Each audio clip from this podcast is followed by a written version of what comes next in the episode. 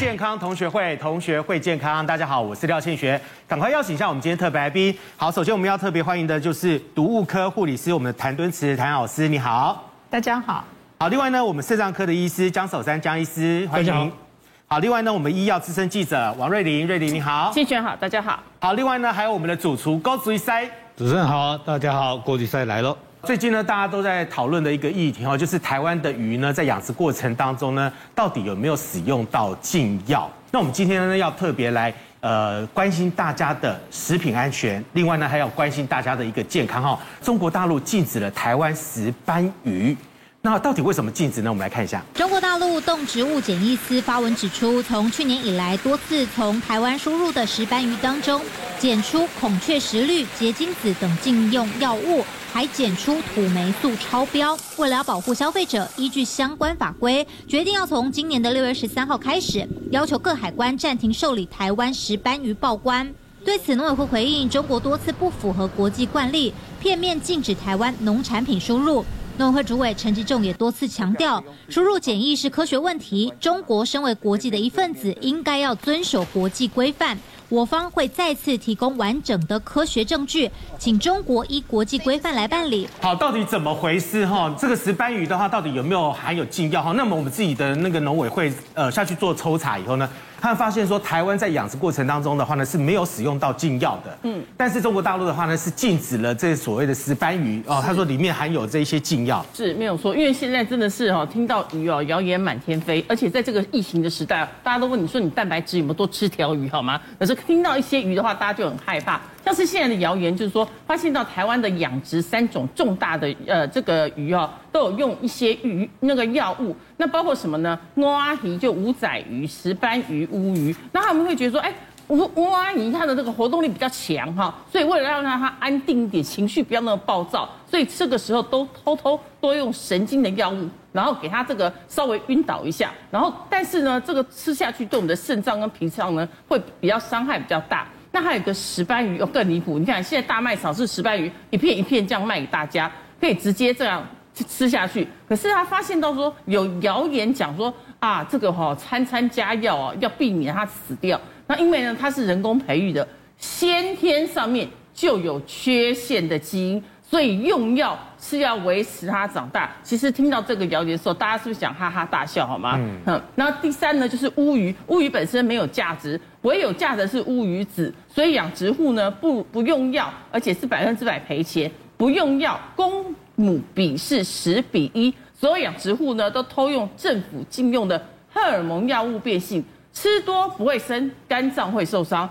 所以说，在这几年当中，因为这些鱼的谣言，哈，让大家觉得说啊，你可能吃太多鱼啊，所以会洗肾啊，等我们台湾洗肾第一名啊，哦，那这些谣言都一直出来了。那所以叫大家千万不要买这些鱼。可是现在渔业署已经郑重澄清很多事情了，包括刚刚我讲第一个，诺阿姨呢，她说必必须加一些安定剂嘛，哈，然后稳定它，不要让它呃活跳跳的啊，太太兴奋亢奋。那事实上我们在二零二一年呢，诺阿姨。未上市抽验一百六十三件，合格率是百分之九十五点七哦，这是很高的合格率哦。好，那还有石斑鱼，因为石斑鱼分太多种，什么龙胆石斑、虎斑啦，哈，还有这个是呃龙胆石鱼啊，或青斑啊，这些这些都是野生鱼。那二零二一年在石斑鱼抽验两百九十九件当中，我们合格率是百分之百。好，然后还我再提到一点说，哎，他们说要用药让，他们说石斑鱼本身就天生残缺嘛，对不对？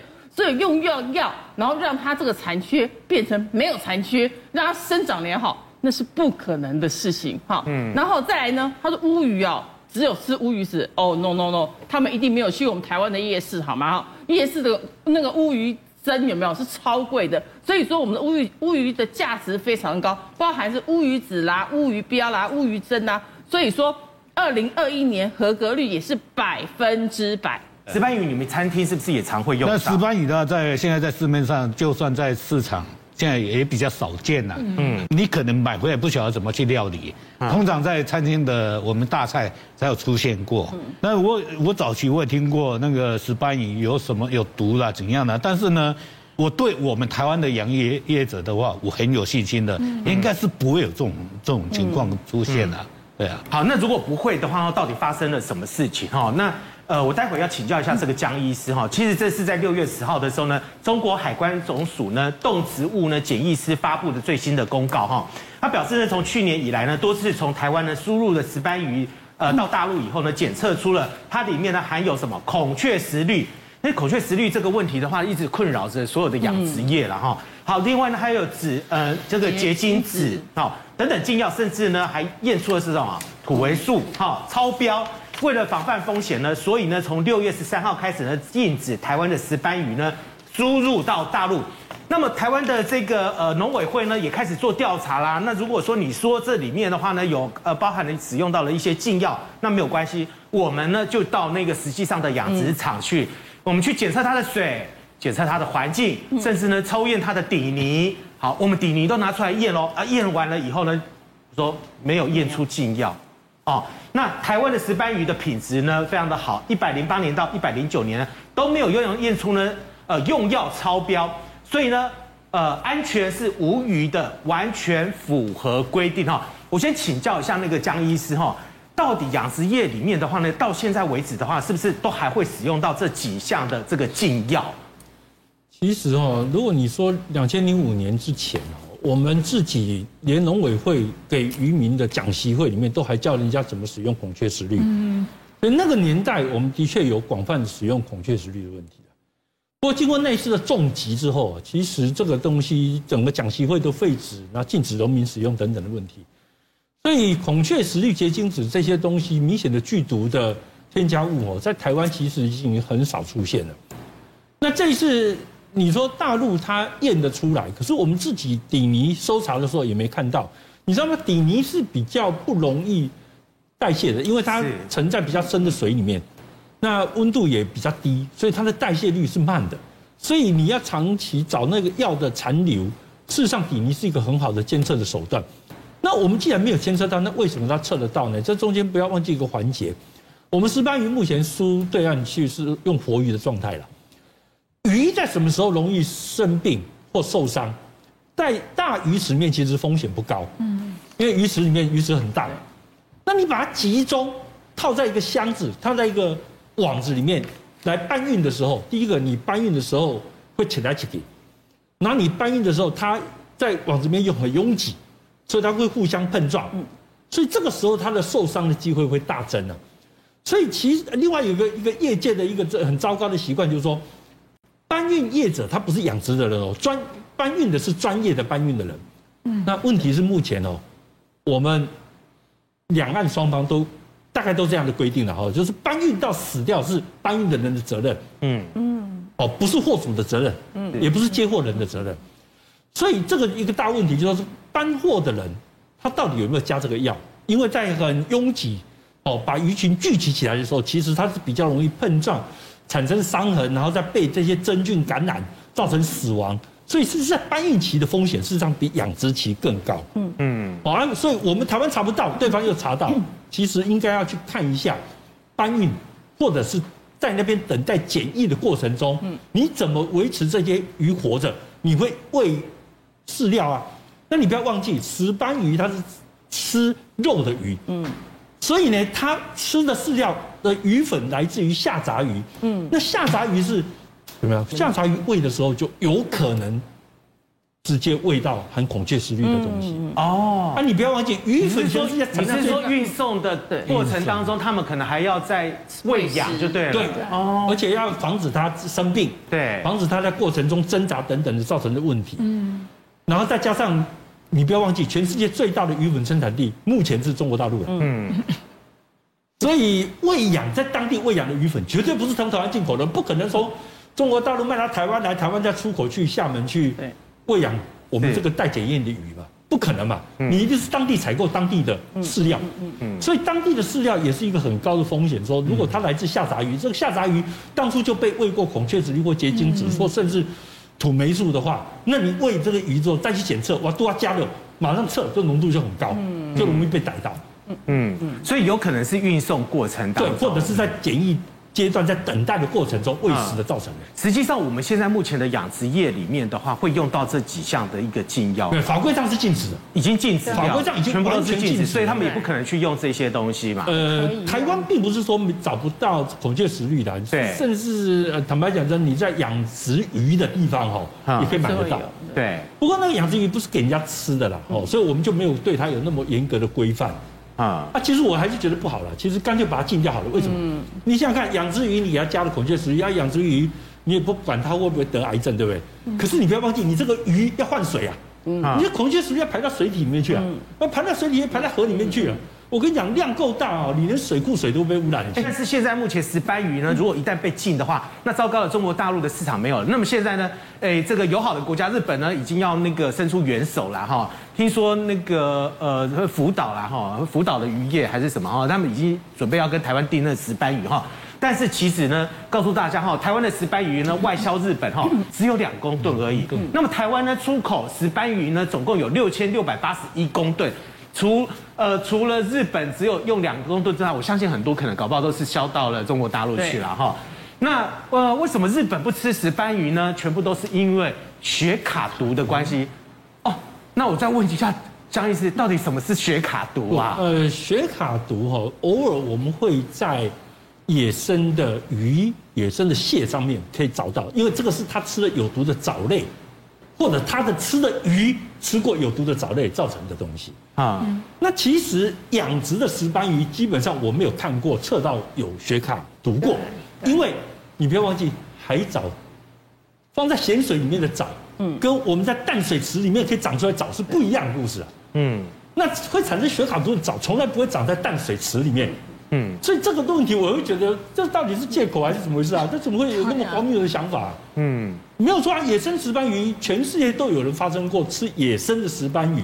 嗯，可是野生石斑鱼不是今天我们讲要销售，我们讲的是养殖的嘛。养殖对。野生石斑鱼贵到不行，你知道吗？一条几千块都有。是是。所以不可能是讲野生石斑鱼，我们讲的是养殖的嘛。那养殖怎么可能有血卡毒的问题呢？所以这逻辑是不通的。对啊。好，那我再问一下那个，请教一下那个谭老师了哈。那我们大家都呃。比较担心的就是说，有关石斑鱼的那个禁药的问题的话，如果一旦吃到的话，它到对于身体上面的话，都会造成什么样的一个健康上面的影响？呃，其实孔雀石绿目前的这些有毒性的这些，都是在动物实验上了哈。那其实呢，这个刚才这个。刚刚是在讲说这个雪卡毒，它其实在这个台湾的这个养殖石斑鱼里面，其实真的是没有发生过。我们自己曾经在呃大概十年前遇到过一个雪卡毒的，它其实吃的是野生的那个珊瑚礁鱼，有一对母女吃了之后啊，那很特别。他吃热的东西感觉是冰的，然后吃了这个冰的东西感觉哇烫嘴巴，然后牙齿都快掉下来那种感觉哈，所以这个是蛮特别。但是这个在养殖的真的不会有。那那是不是算是神经中毒啊？对，神经，而且它会持续很久。我们那个病人后来在神经内科追踪了。哦，它是一个神经毒哎。对对对，然后他。还有那个他会手麻，手掌会麻，嘴巴会麻这样子。然后他很特别，他要在那个他其实持续了大概半年哦，都在那个神经内科追踪哈。但是这个是吃珊瑚礁鱼才会了哈。但是这孔雀石绿都是一些那种动物性的那个实验，然后但是因为它有一些致癌的风险，所以呢就是在。这个台湾其实，在二零零五年的时候就开始禁用这些这个孔雀石绿了啦。好，那呃，我要讲的是说，其实呢，这些养殖的，只要是登记有案的，他们其实是非常谨慎的人。因为我认识一些养殖的人哈，他们对于他们的这些养殖的这些用的东西，他们都很害怕。为什么它有这些污染的东西存在哈？因为他们这样子的话，他们都几乎要赔钱。像我就遇过那个种有机蔬菜的，结果呢就被发现到它有农药残留，哇，它几乎都要破产了。所以他们对于这些他们是非常谨慎的。所以我觉得登记有案的这些这些这个养殖场，我觉得是很有信心的。我觉得他们是不会被是不会有这些问题。但是担心的就是说。哎，没有登记的，好，然后呢，他这个养殖的他可能不够，去跟人家就是钓了这些鱼，哦，但是担心的是这个部分，像江医师他自己就说，哎，他刚才在讲说，他都是预验鱼的内脏。其实为什么呢？因为我们都会觉得鱼的内脏其实是残留毒素最多的。你看它可以验到这个最毒的地方的都还没有问题的，它才送出去的话，基本上我觉得应该不是这样的问题啦。嗯，好，但是如果说你担心你买的东西是有这个药物残留，其实美国 CDC 也曾经教过大家，就是说你其实可以买回来之后，就是放置一阵子，对，让它有机会降解。它其实也会安全，但是有几个地方尽量就是内脏的地方，还是不要去吃它。啊，谭老师，这个呃孔雀石绿的话是后来是会致癌，对不对？对，它是在动物实验上。呃，结晶子的话呢？其实这些东西哈都是有一些对，就是你，但是你的药要非常多了。像孔雀石绿，据我所知哈，它其实它只要零点零三公克哈，其实零点零三 ppm 的话。它就有效了，嗯，哎，它其实浓度是非常低就有效，但其实我们国家已经都是告诉各位用合法的，像二氧化氯啦、福土酸呐，对，还有硫酸铜这些来取代这些东西。那个高水塞啦，高水塞啊，你鱼要不要那给？那你说新鲜度吗？新鲜度，新鲜度的话，我讲，你就从它的外表有没有鳞片这边呢？它有光泽度。嗯，哦，你不要买那个暗暗沉沉的那个鱼，然后再来呢，就是看它的眼睛，眼睛的明亮度也蛮重要的，然后再来呢，就是它鱼鳃呢，那个这个翻起来，那是不是比较鲜红一点？然后呢，这样去闻闻看，那个里面的味道到底有没有新鲜？哦，再来呢，就是压它肉。肉身压下去，它再马上弹出来的话，那个就是新鲜的。压下去凹下去的话，那个鱼就可能就不要买了。啊，对，肉质已经不够有弹性了。对，也那种可能啊，爆放了一段时间。对，那有没有什么鱼尽量避免掉的，谭老师？呃，其实我个人有几种鱼比较不买的。第一个就是瓦跳跳的。为什么呢？蛙跳跳是新鲜呢？其实这个是一个迷思啦哈，因为像我们刚刚看到很多那个影片哈，你看那个鱼在那么狭窄的空间里面，那鱼其实有一些坚硬的地方，它互相碰触的时候，它其实会有伤口。那有伤口的时候就很容易腐烂。那其实孔雀石绿的作用就是让它这个伤口可以不会腐烂下去嘛。好，那这个瓦跳跳的呢，我们就要担心它这个就是碰撞啊受伤，然后它很容易腐烂。那再来呢，大型鱼是要限量的，好像这个卫福部就有规定，这个尾鱼、旗鱼还有那个鱿鱼，好，还有这个鲨鱼这一类的是大型鱼，我们要尽量少吃。那再来呢，其实我不会去买这个。珊瑚礁类的，像什么鹦哥鱼啊等等的这些鱼，为什么呢？因为这个就是刚才的这个，它如果吃到有毒的藻类，我们可能因为吃了它而造成中毒的。那大型鱼的内脏哈，我们要更要注意，因为像以前我们有遇过那个吃大型鱼的鱼干，就全家都维生素 A 中毒的。好，所以尽量这个大型鱼还是要小心。那当然，孕妇跟小孩尽量不要吃大型鱼，为什么呢？因为汞含量高，可能会伤害小孩子的脑部。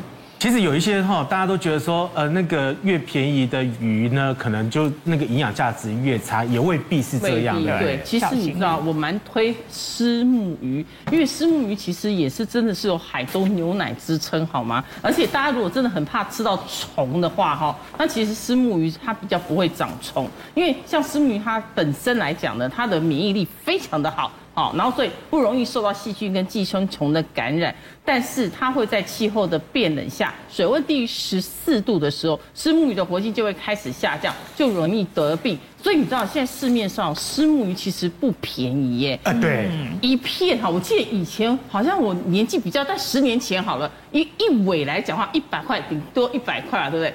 对不起，现在鱼肚一片要两百块钱，然后搞得那个台南某一家咸粥有没有？它都快活不下去。涨价。对，因为它一碗就两百五十块钱，所以但是它虽然便宜，但是我们的鱼价会比较高一点点啦。嗯。永德生技宝贝成长双对策，第六件零元加码送限量身高尺，赶紧搜寻永德生技。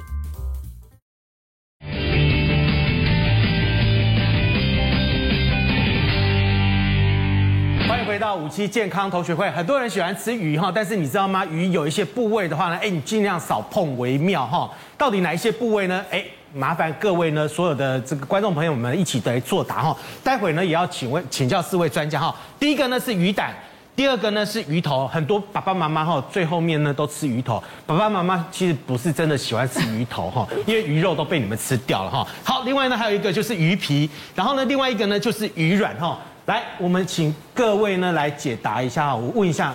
你的是那个谭老师，你是按照顺序对不对？呃，不是，我觉得这个鱼胆有没有？我们曾经遇过有人就吞那个草鱼胆，嗯，结果呢就急性肾衰竭的案例哈。所以呢，其实内脏不要吃，这个很重要。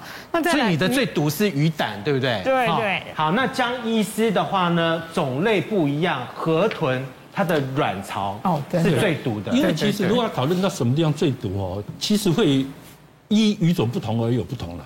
不过大致上呢，还是会遵照一个原则啦，就是从内脏最毒，对，然后紧接着到这个鱼皮，哦，那因为鱼卵也算是内脏的一部分了哈。对。但是实际上一般的鱼的话呢，内脏就尽量不要吃这样子。没有把握的话，不要碰内脏。那你比如说很多人喜欢吃鱼肝呢？鱼肝 OK 吗？鱼肝肉其实像谭老师也刚才讲过，我们也有有在文献上还有看过，的确有人吃像鲨鱼的鱼肝哦。对。买来，因为鲨鱼台湾有在卖啊。把鲨鱼干买来说给小孩子吃，结果吃吃死人，你知道吗？嗯，因为鲨鱼鱼干里面的维生素 A 是算几十万单位的，嗯，是。那那么巨量维生素 A 吃下去哦，小孩子连命都会丢掉。对，所以动内脏啊，就是要足够知识你才去吃它啦，没有足够知识去吃它是危险的啦。但我记得我们没有人在吃这个鱼胆啊，谭老师，那鱼胆是没有在吃的吧？其实原则上应该是不吃，可是有一些它的这些什么药方里面。然后他们有一些偏方，就我们遇过的那个病人，他就去吞那个草鱼胆，对，所以他就中毒了。那像刚才那个江医师讲的鱼肝，哦像有一些他的鱼肝是大型的鱼，那我们遇到那个家族，他们就喜欢吃那个鱼肝煮汤，就连吃了两三天之后都。全家就都中毒的，所以内脏其实还是不要碰。对，内脏还是少吃为妙哈。但是也有人讲说，很多的毒素都聚集在头部，所以鱼头不能吃。因为有有时候就看这个鱼的大小啦，哈，因为鱼头越大的话，它的可能汞的重金属越多。那你当然不能说我要吃布拉提，布拉提鱼头有没有还？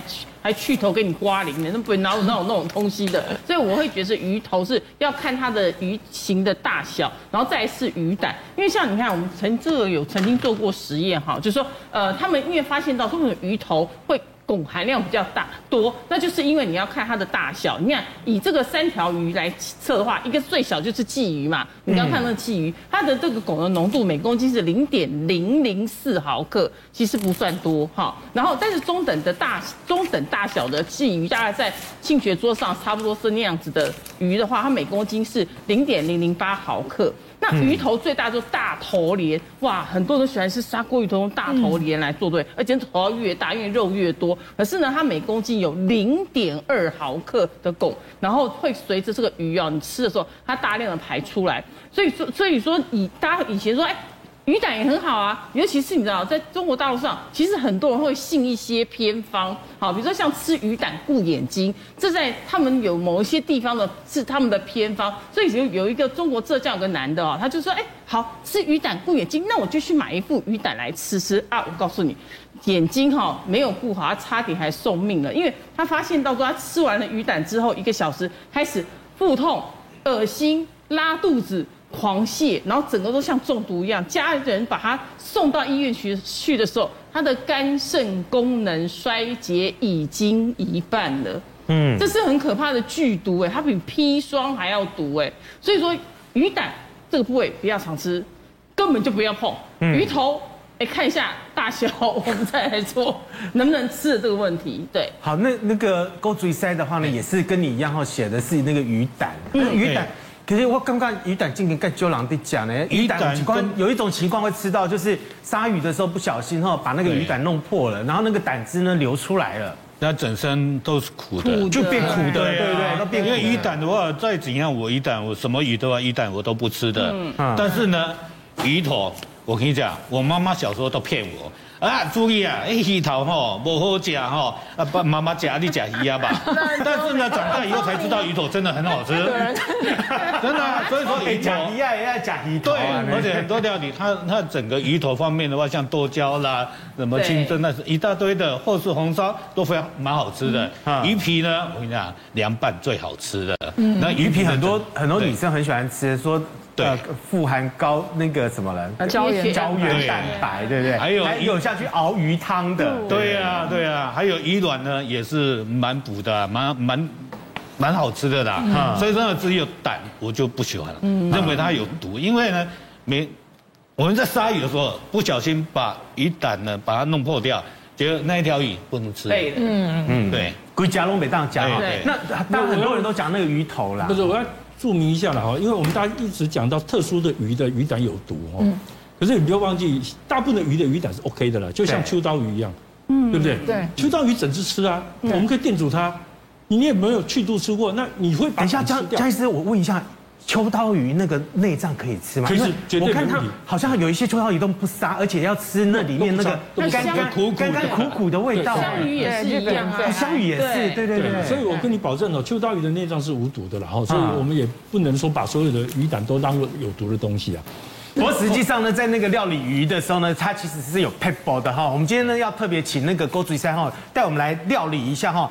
一般呢家庭主妇的话呢，爸爸妈妈哈他们在家里面杀鱼的时候呢，应该要特别注意哪些事情哈？无锅鱼的本身像这样子的话，在菜市场一定都常见的哈。嗯，那一般呢，那个整个卖鱼的，他现在也都服务的蛮周到的，他都会帮你杀，杀到整身呢，可能回来你也不用再什么都处理，但是有时候还要再处理一下。来，这一只呢，在我们这当然去买的，哎，这边没有杀哈，等一下我来杀哈。哦这但是波台哈对，哦波台，但是呢，这边呢，它本身一定会帮你杀干净嘛，一定是这样子。但最重要呢是这边，我这边的鱼鳞这边呢会蛮多的，它鱼贩他根本你看，哦它根本这边还有鳞，有没有？这这必须要把它去除掉啊。再来呢就是像这边本身这边，然后还有这个一肚这边呢，它还是有小小，你看。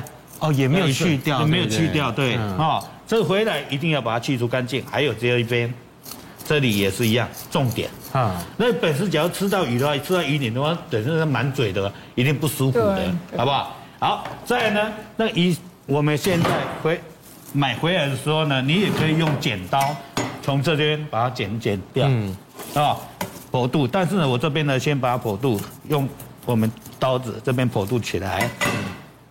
然后，再来呢，这边我这是一只蛮新鲜的就，像一样五十七对啊，蛮新鲜的。对对对。看鱼鳃的地方，对，再来呢，我们一般都是从这边先挖出来，压下去。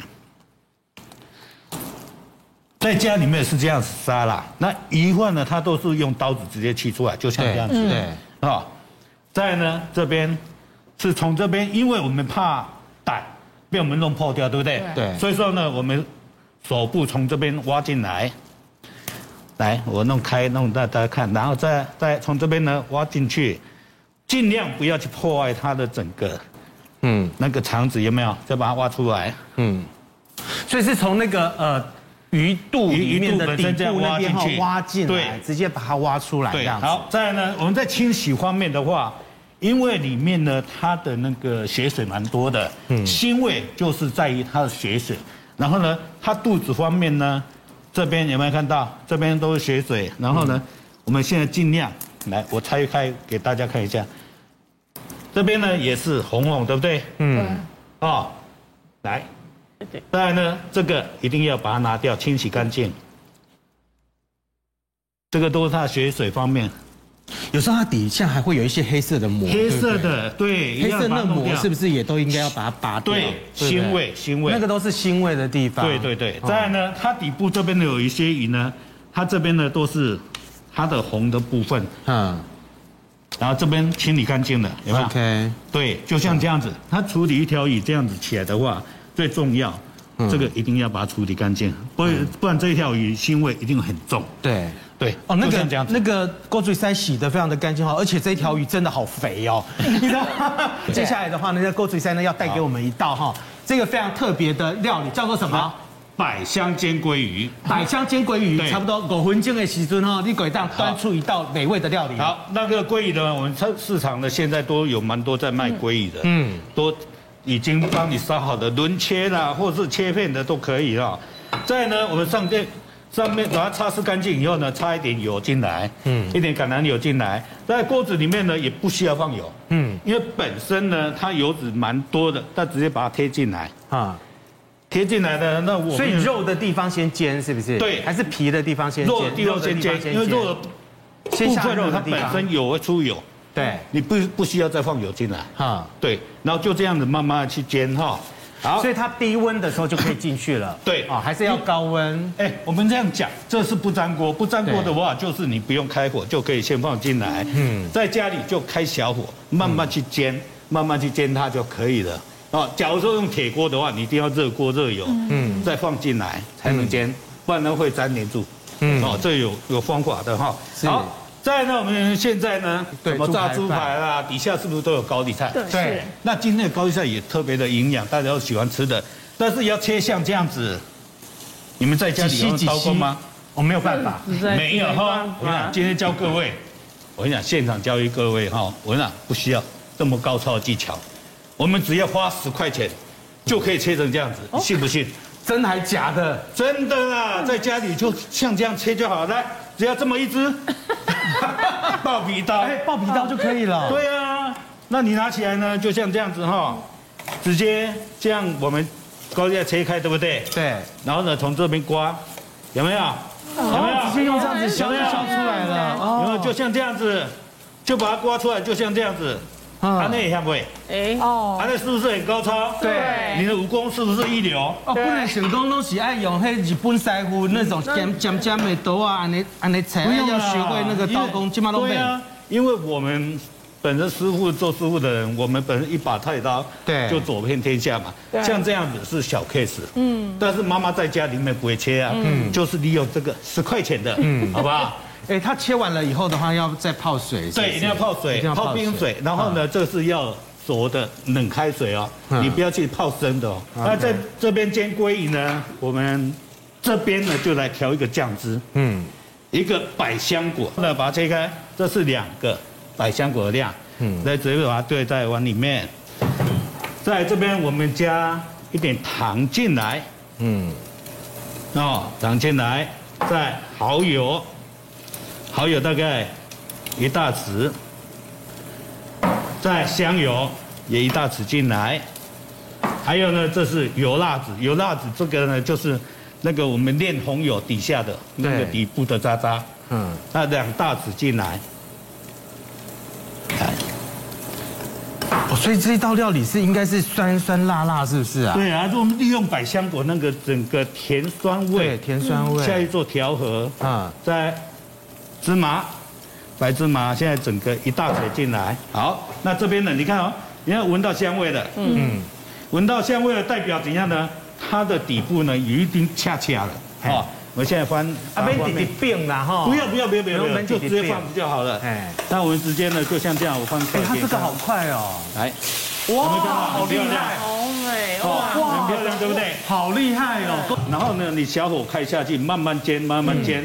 你盖上的话，你先不要去动它，你动它的话，它还是会粘黏住哦。嗯，你把它现在煎成恰恰，然后它的气孔会怎样？它起先是水分出来，对，再来等到闻到香味的时候呢，你就可以去翻它了。那我们来看一下哈，哪一种鱼呢？营养价值是最高的？那么第一名的话，其实是青鱼。对对。因为我常常讲说青鱼叫台大一颗鱼，然后因为以前临时有一个同学，他们家就是他爸帮人家做保，后来那个人跑掉，他们家就还钱。那那时候呢，那个他们都会去菜市场，就是人家收摊的时候就买这个青鱼回来。那他说青鱼比米还要便宜，然后就煮一锅，他们就是把这个鱼当成那个一般的这样吃。然后林医师都跟我说，那个那个人非常的聪明啊，他说他数学都不用。计算只要一看就会了。秋刀鱼的话呢，是每一百克呢是含有四千五百六十六毫克。台湾的秋刀鱼产量大概是全世界数一跟数二的。它除了欧米伽三之高之外哦，它可以补足台湾的另外一个营养缺乏，就是台湾人的营养调查里面，我们吃到的钙质是建议摄取量的一半以下。嗯。哦，顶多有人估到六成，所以严重不足了。那严重不足就会限制小孩子身高成长。嗯。那秋刀鱼因为你常常电煮它。所以你连骨头都吃掉了，嗯，所以钙含量就很高哦。对，它整只都可以吃嘛。我们今天做的鲑鱼的话，哎也不错，排名第四哈。所以，呃，全世界很多人都非常的喜欢吃这个鲑鱼哈。那另外呢，插个话哈，嘿，这个数字是指野生鲑鱼的，嗯，那养殖的鲑鱼因为养的是沙拉油，对，所以养殖的鲑鱼的 Omega 三是很低的。嗯，所以呃，这个是拿野生鲑鱼来弄，可惜可惜台湾市面上九成五的鲑鱼都是养殖鲑鱼，所以就不符合这个表上的期望。那这里面呢，你可以看到哈，呃，未必说，呃，鱼呢越高级越贵，它是越好，营养价值越高的。对，整个那个摄影棚非常非常的香，哇，然后用小火慢慢去煎哈。对，那要怎么看它好了没呢？来，记住在家里用筷子，嗯，这比较厚的部分，对不对？嗯，你戳下去，能轻而易举就拖下去的话，它代表已经熟了。对，而这一面呢，它已经恰恰了，也恰恰了啊。然后呢，直接再把它拿出来，啊，然后呢，你看到这边呢，里面全是都是油，嗯嗯，哦，这个都是鱼油，这本来都是鱼油，对不对？对，都很好的。自己的鱼油。那直接呢，把它放在。盘子这边来哦，好厉害的鱼油，好漂亮哦，好漂亮，真的好漂亮。对对对对对，好，在这边呢，我们刚刚调好的酱汁，直接呢，我们就把它淋到这个鱼本身来了。天啊，为什么为什么被大厨这样子一做的时候，就觉得说？马上是五星级饭店，对，真的，这这是一定要。我在家里面怎么都做不出这种感觉的，哎，跨你走，跟他盖干单呢？这不能做干单呢，他刚走一定做干单呢。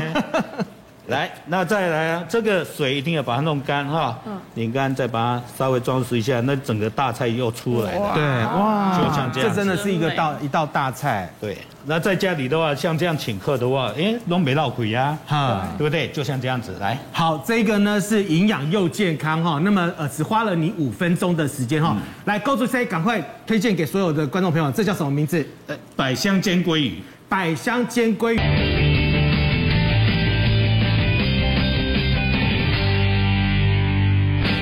欢迎回到五期健康同学会。刚刚呢，我们有特别提到哈，到底哪一些蔬果呢是属于高纤的蔬果？那么刚刚高主三呢特别呃做了一道这个教大家怎么样切那个高丽菜丝哈。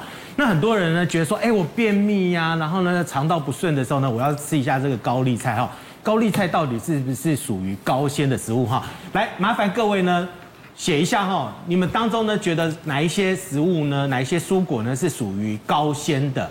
好，我们先看一下那个谭老师。谭老师呢是写的是木耳，对。哎，江医师也是写木耳，然后干木耳。然后呢，呃，瑞麟的话呢是紫苏。好，那个高嘴菜就是推荐那个高丽菜了。高丽菜，高丽菜。哎，高那个高嘴菜最喜欢高丽菜。对，因为呢，以前我们正更苦的时候呢，我老婆我们生了三个小孩子，每次我下下班回去，我老婆一定买一颗高丽菜。然后做好几餐，嗯，而且呢，到现在我还是很喜欢吃高丽菜，而它甜度跟它的纤维都蛮蛮不错的。瑞林特别写到了是紫苏，紫苏应该一般很少人会吃到紫苏。对，大家就觉得很奇怪，对，因为你看，其实紫苏很普遍哦，最近为什么？因为大家很喜欢吃韩式料理的韩式烤肉，是不是都会给你一盘菜？然后呢，菜里面其实就有紫苏叶，那也是日那个韩国人很喜欢吃。但日本人在吃生鱼片的时候，下面也会有一个紫苏。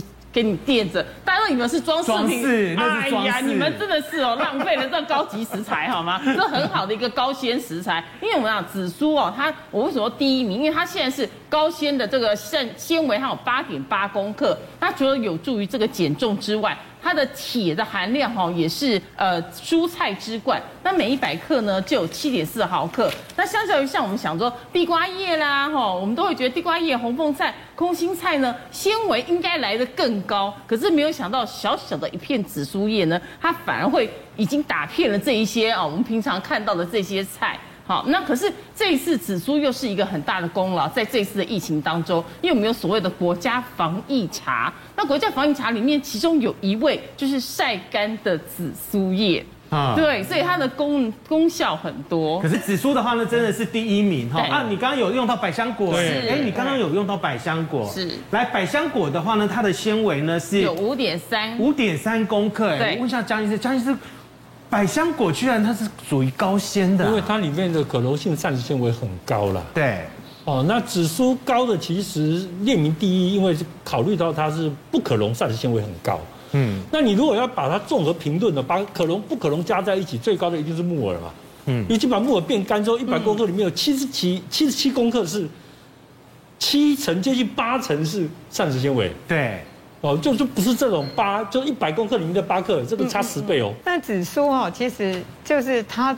纤维是很高嘛，哈，所以它拿来就是韩式包肉的这样吃，我觉得是还不错。但是我们不可能炒一盘紫苏，这个是不大可能的。而且紫苏它的草酸比较高，所以呢，你炒起来其实草酸高的时候，你最好是先烫过。如果应该我们不可能吃熟啦，好，那你要先烫过之后再吃会比较好一点，口感也会好。但紫苏一般都是生吃。嗯，呃，你要吃到那个草酸量含量很高的话，应该。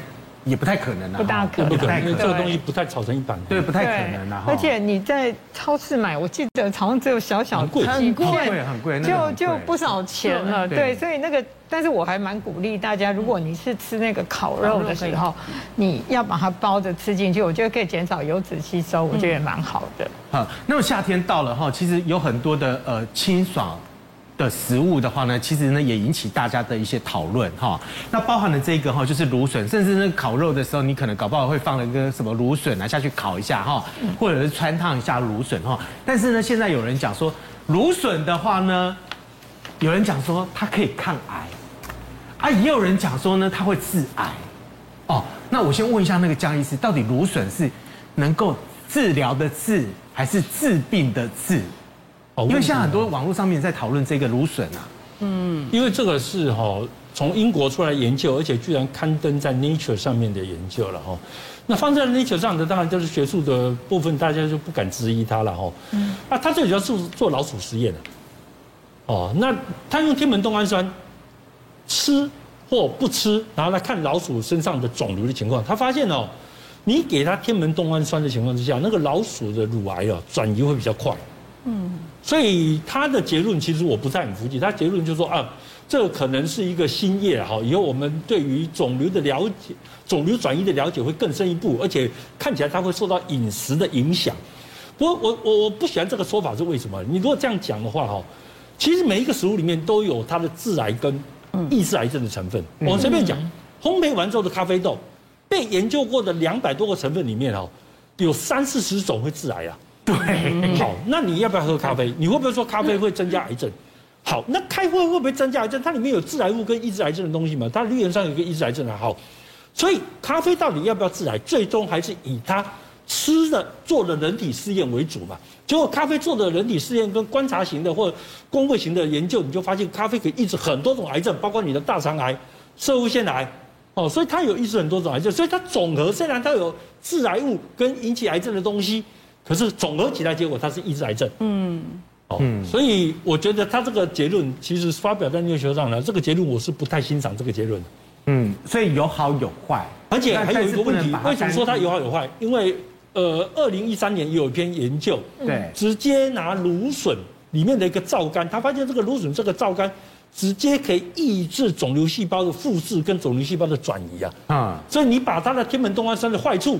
跟它的皂苷平衡起来，这到底谁比较高呢？对，我跟你讲，很可惜，没有任何一篇学术研究讨论过说只吃芦笋会不会增加癌症，没有，没有没有看过这个研究。嗯嗯。哦，所以事实上是未知啊。对，所以大家不用太担心。所以大家不用太担心，但是比较担心的就是说，你如果有肾脏病的人，可能你芦笋要少吃，对不对？因为它的钾含量是不是比较高一些？对，其实芦笋它是一个蛮好的食材哈，而且也是一个很高档的食材。但是呢，这个因为它钾离子高。所以呢，如果洗肾病人要吃的话，一定要先烫过之后。但是芦笋也都会直接烫嘛，哈，你不要直接炒，就烫过之后再烹调，可以去除钾离子。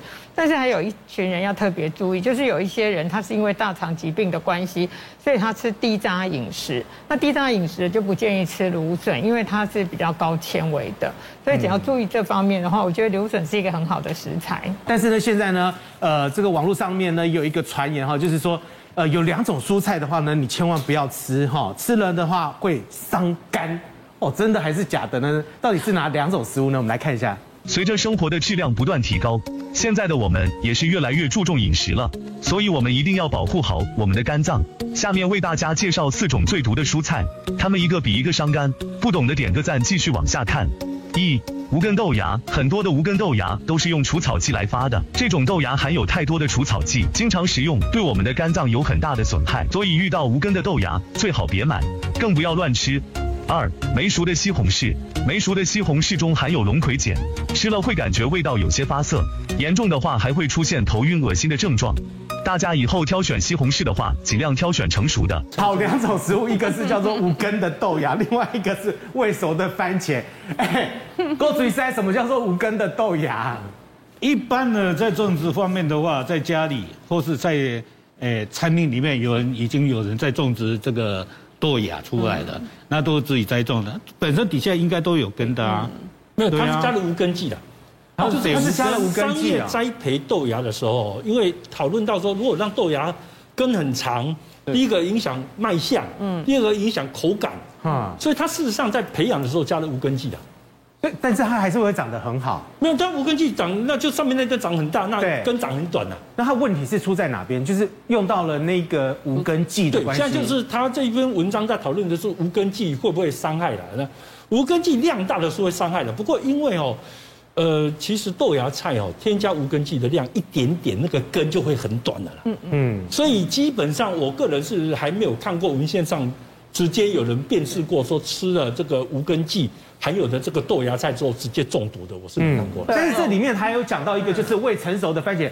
那就是绿番茄，是这样子吗？啊，其实现在有一种品种的番茄哦，它成熟了之后，整个都还是绿色的。所以呢，这个不是这样讲了哈。当然，你未成熟的番茄里面会有一个龙葵碱，但是它随着它成熟的时候，它就会这个就会没有了。那其实台那个南部有一种那个番茄叫 Okia，它外面很绿哦，可是你切开来里面都是红的。那个呢，其实都已经非常的安全了。就是南部我们经常在吃那个呃。冰店里面对，沾沾那个跟姜汁，对，就姜丝那个，哦，那个其实整个都是绿的，但是它就上面有一点点红嘛，就是这样一点红这样，其实切开来里面都是红的，它其实没有问题的。所以它是要熟了才能够吃这样子。